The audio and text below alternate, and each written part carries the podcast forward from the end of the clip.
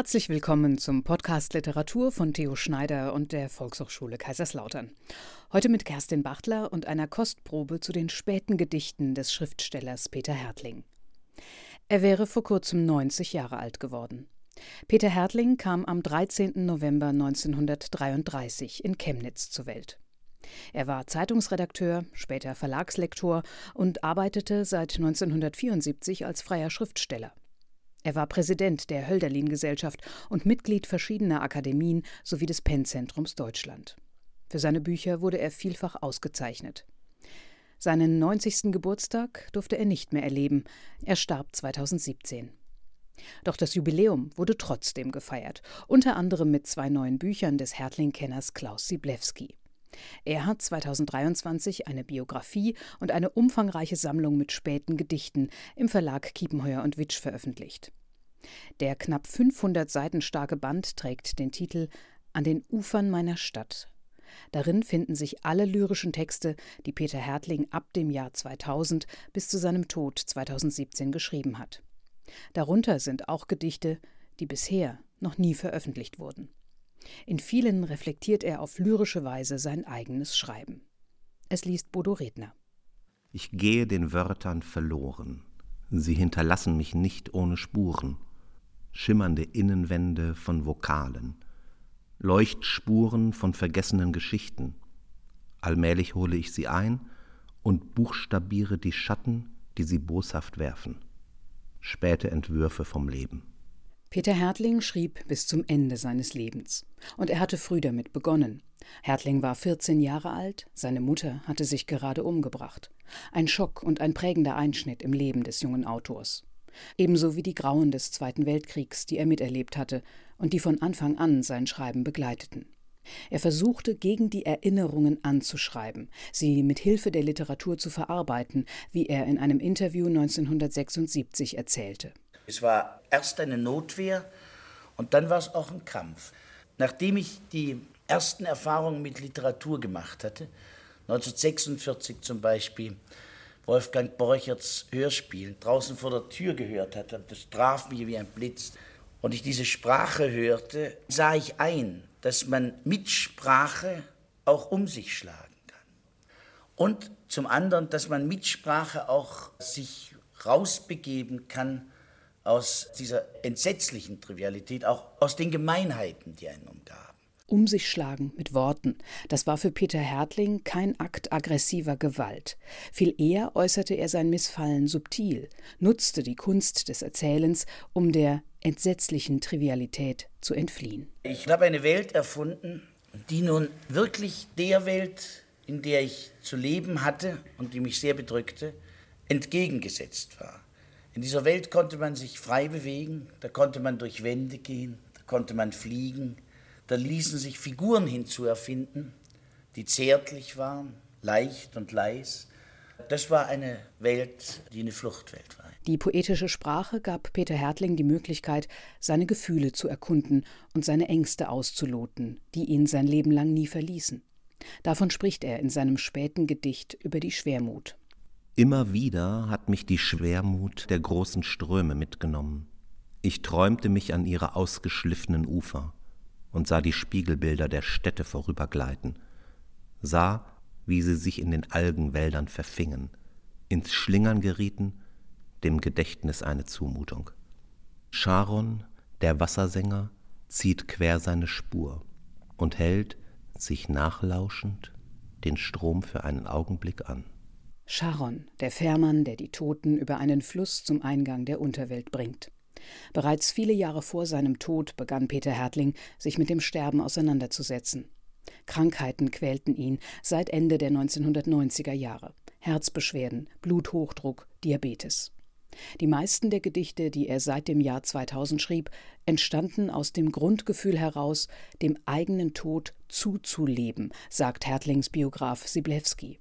Die Lyrik war für den Dichter schon immer das beste Mittel, das Leben zu dokumentieren. Ich begleite mich jetzt selber mit Gedichten, aber sehr sparsam und die sammle ich mehr für mich. Und ich halte mich für ein Wesen, das sich erinnert und das andere Erinnerungen zugleich bündelt. Mich interessiert Zeit in der Tat als Erfahrung und als Verwandler. Peter Hertling litt sehr unter seinen Krankheiten und errang zeitlebens und äußerst selbstkritisch um eine konzentrierte poetische Sprache. Viele seiner Gedichte hat er selbst vernichtet, doch unter denen, die er hinterließ und die sich nun in dem Band an den Ufern meiner Stadt finden, sind Kostbarkeiten, die den Lyriker als einen wachen Beobachter zeigen, der in ruhigen Momenten Schönheiten wahrnimmt, die ihn trösten. Solange es dir gelingt, den Abend hinauszuschieben. Solange du zusehen kannst, wie die Sträucher am Rand des Gartens grün verfilzen, wie die geliebte Gärtnerin sich ihrer Pfleglinge annimmt, des Rosenstocks und des immer wachen Ginkgos, wie das schwarze Licht in die Erde sickert, wie die Katze aus dem Nachbarhaus ihren Schatten jagt, wie ein Mückenschwarm im Gegenlicht zu tanzen beginnt, so lange kannst du sicher sein, dass ein Rest von Glück mit dir alt wird. An den Ufern meiner Stadt ist ein dickes Buch. Auf knapp 500 Seiten finden sich alle späten Gedichte von Peter Hertling. Er ahnte beim Schreiben, dass es seine letzten waren. Auch wenn sich diese Phase seines literarischen Schaffens über Jahre hinzog, so atmen doch alle Texte eine ruhige Abschiedsstimmung. Manchmal sind es Erinnerungen mit leiser Melancholie, manchmal ist ein Hadern zu hören. Hier schreibt einer, der noch nicht fertig ist, der mit jedem Gedicht weiter um Erkenntnis ringt. Was bewegt mich? Was lässt sich sagen und vor allem in welcher Form? Jedes Gedicht ist ein Vermächtnis, das für sich stehen kann, doch den stärksten Nachhall haben Hertlings Texte, wenn man mehrere davon nacheinander auf sich wirken lässt. Die Reihenfolge ist dabei nebensächlich. Es ist sogar eine interessante Erfahrung, die Gedichte in diesem Buch in immer wieder anderer Reihenfolge zu lesen. Man wird erstaunt feststellen, dass sie einem immer wieder Neues zu sagen haben. Und dazu muss man nicht mehr viele Worte verlieren. Der Dichter sagt, was er zu sagen hat, in seinem Gedicht. Der Schnee schließt mir das Fenster, überrascht mich und nimmt mir den Blick. Ein weißer Vorhang, die Poren aus Kristall, eine Jalousie, auf die ich Wunschbilder denke, ein Greis, der sich die Jahre zurückzählt. Bald wird das Kind draußen zu erkennen sein, wenn der Tag den Vorhang wärmt, er nach allem Glanz reißt und in Fetzen sinkt. Wann wird der aus dem Spiegel verschwinden, frage ich mich, eine Seele aus Glas, die ihre Fassung verliert. Ein Rest von Musik, ein eben noch erinnertes Lied. Ich warte, bis ein schwarzer Vorhang sich zwischen drinnen und draußen senkt, frei von jedem Spiegelbild. Diese eine Nacht, die mich erwartet, dieses eine Lied, das ihr vorausweht, das mich aufnimmt, mich im Fenster, eine Strophe ein Seufzer, nicht mehr.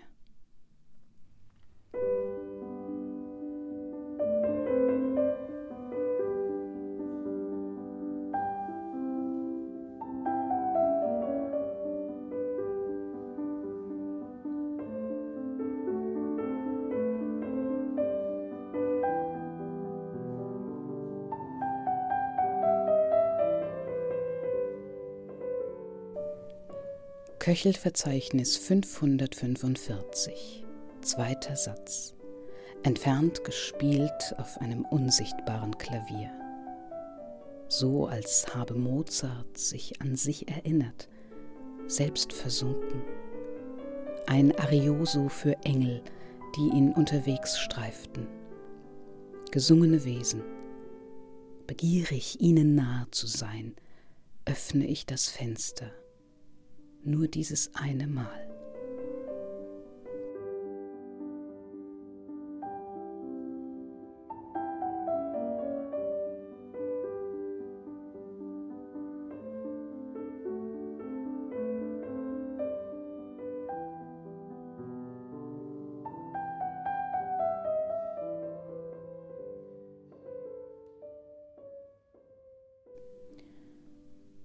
Dem raschen Wechsel der Jahreszeiten zuschauen.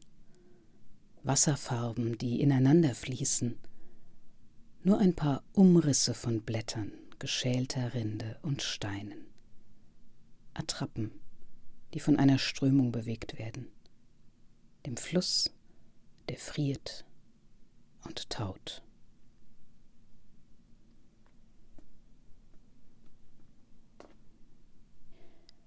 Manchmal hält vor dem Fenster ein Schiff an, so wie ich es als Kind erwartungsvoll malte. Vögel lassen sich auf ihm nieder. Keine Möwen, aber Kraniche, Störche und Zaunkönige. Passagiere und Besatzung erscheinen nicht. Unendlich langsam bewegt es sich und seine Namen wechseln. Rurik, Vailima, Saint-Antoine, Narzissus und Tilkhurst kann ich lesen, Namen aus Geschichten, und ich beginne dem Schiff zu erzählen, woher es kommt. Aus der Gegend, sage ich, wo die Erinnerung in der Tiefe verschwindet, hinterm Horizont, unten im Meer, wo Sätze sich verknoten, alle Wörter und Namen, treiben das Schiff über den Rahmen hinaus.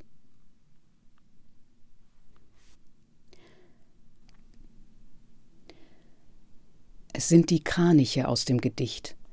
Ich höre sie, zweistimmig. Sie zeichnen sich ins Fenster. Schwingende Schatten im Glas und ein paar Zeilen aus dem Gedächtnis. Ich liege neben dir und warte auf den Anfang des Lieds Du hältst den Atem an. Und ich, ich hebe die Stille auf. Die Kraniche da oben, sage ich. Du wiederholst, anders, mit der Stimme des Mädchens, das einst die Flugspur nachredete, erwartungsvoll.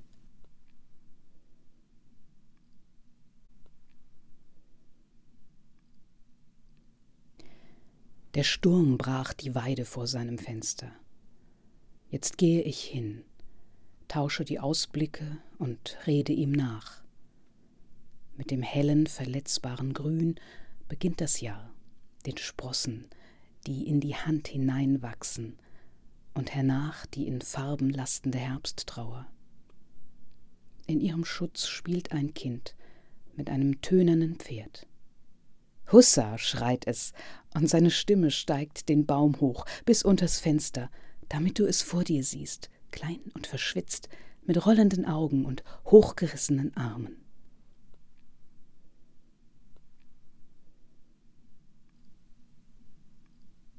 Ich und ich, getrennt durchs Fenster, ein Spiegel, der nur mich aufnimmt, und alles, was mein Blick anzieht, hervorholt aus der abgelebten Welt.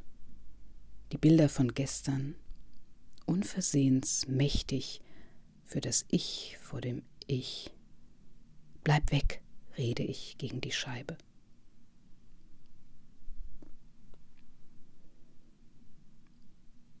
Weit draußen die Linien, die ich Jahr für Jahr auswendig lernte, des Lebens. Eine Gegend, die zurückweicht, oft nur zaghaft angesprochen. Doch steigen die Berge über den Rahmen, grün und steinern, und der oft besprochene Fluss wird im Blick aus dem Fenster zum Pegel.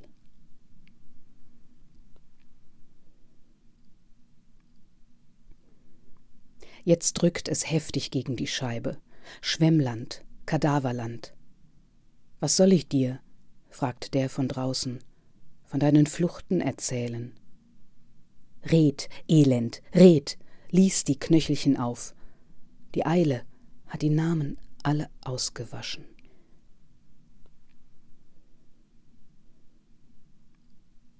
Ein letztes Mal der gefiederte Schatten meines Engels. Das alte Licht wirft ihn herein. Ich ziehe ihn über mich, unvorbereitet, und werde zu seiner Antwort. Ich höre auf zu atmen unter der Last seiner Flügel.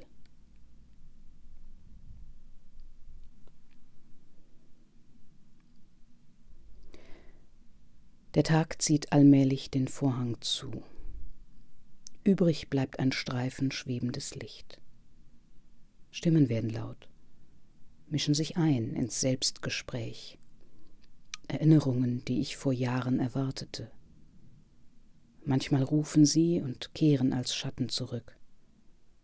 Ich könnte sie bitten zu bleiben, anzuhalten, vor den Jahren, die wir längst teilen, vor der Erwartung, vor dem Kinderfenster.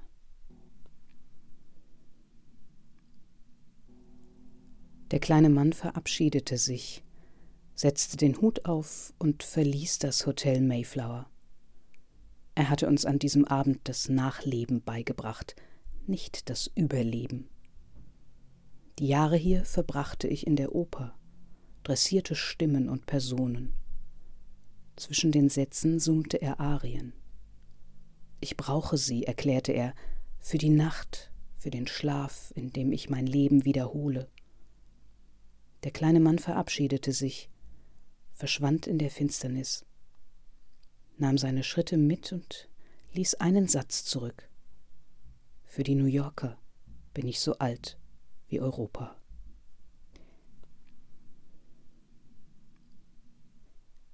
Die alten Briefe, im Stapel vergilbt, schweigen. Ich höre die Stimmen ihrer Absender nicht mehr. Ab und zu, wenn ich die Blätter neu schichte, werden einzelne Stimmen laut und suchen ihre Gestalt. Bleibt, sage ich aufs Papier, bleibt und geht dann mit mir.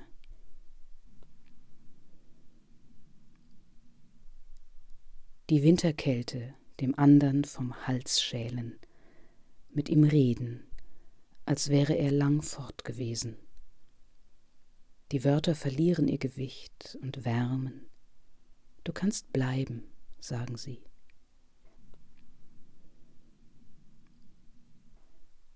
Meine Gärtnerin. Du kannst, weil ich es von dir wünsche, ein Rosenspalier in die Luft werfen ein Entwurf, eine kostbare Spiegelung. Du kannst der Wiese den Rand nehmen, ihr erlauben, in ihrer Unendlichkeit den Himmelsrand zu berühren. Dein Eifer geht über in Liebe. So wird, was schön ist, selbstständig und kehrt zu dir zurück, meine Gärtnerin.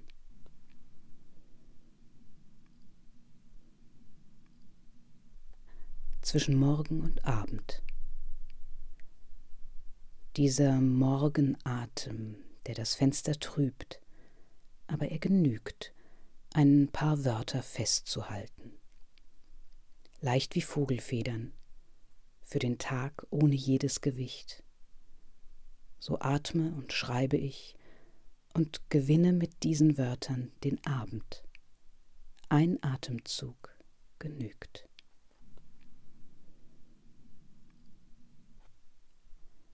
Ich bin tot, ruft das Kind über den Fluss, der eben plötzlich die Ufer wechselte. Sag es allen, ruft das Kind und verschwindet zwischen den Weiden. Allen? frage ich gegen das Glas, das blind wird von meinem Altern, das blind wird von meinem Atem. Allen. Mir und mir, frage ich und sage dem Kind sein Grab.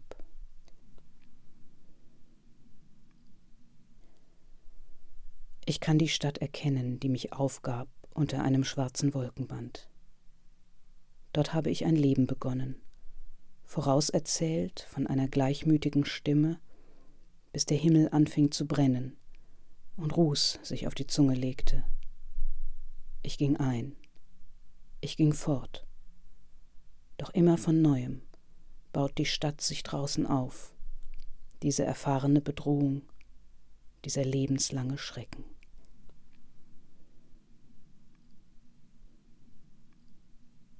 Eine Kehre. Geh weg, ruft das Kind und läuft dir hinterher. Du folgst seinem Ruf. Es holt dich ein. Halt an, sagt das Kind und erzählt dich zurück. An den Anfang eines Satzes, den du eben noch dachtest. Es atmet eine Weile mit dir, es raubt dir den Atem, es treibt dich ans Ende des Satzes, es verspricht dir ein wortloses Glück. Komm mir nach, ruft das Kind und läuft dir voraus.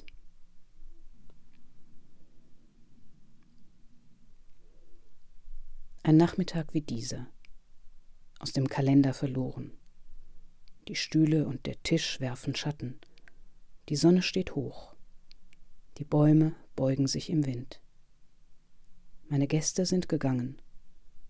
Ich rede ihnen nach und höre mir zu. Leicht wäre es, den Atem anzuhalten und der Schatten zu sein, der noch fehlt.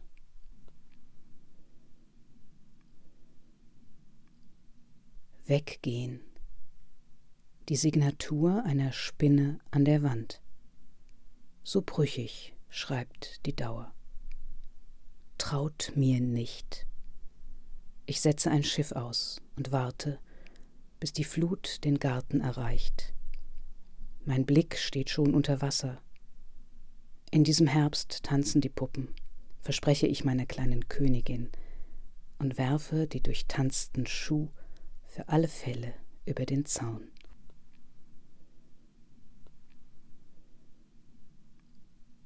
Abschließend.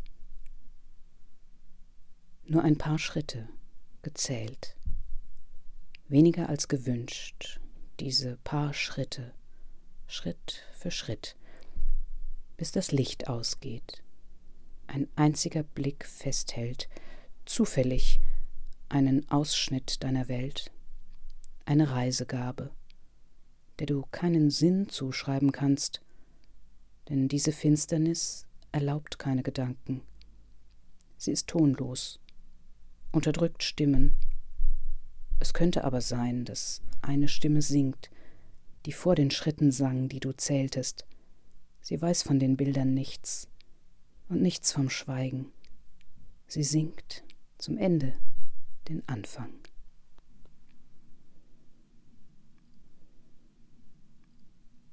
den Abschieden nachlaufen, sie aufhalten, ihnen Bleib zurufen, damit alles vor dem Abschied sei, die Entdeckung der Städte, die Vorausnahme der Fremde, die Zuflucht unter der Haut der Liebsten, dieser Anflug von Leben vor dem Abschied, diese Geschichten, diese Reisen, lass mich, lass mich erzählen.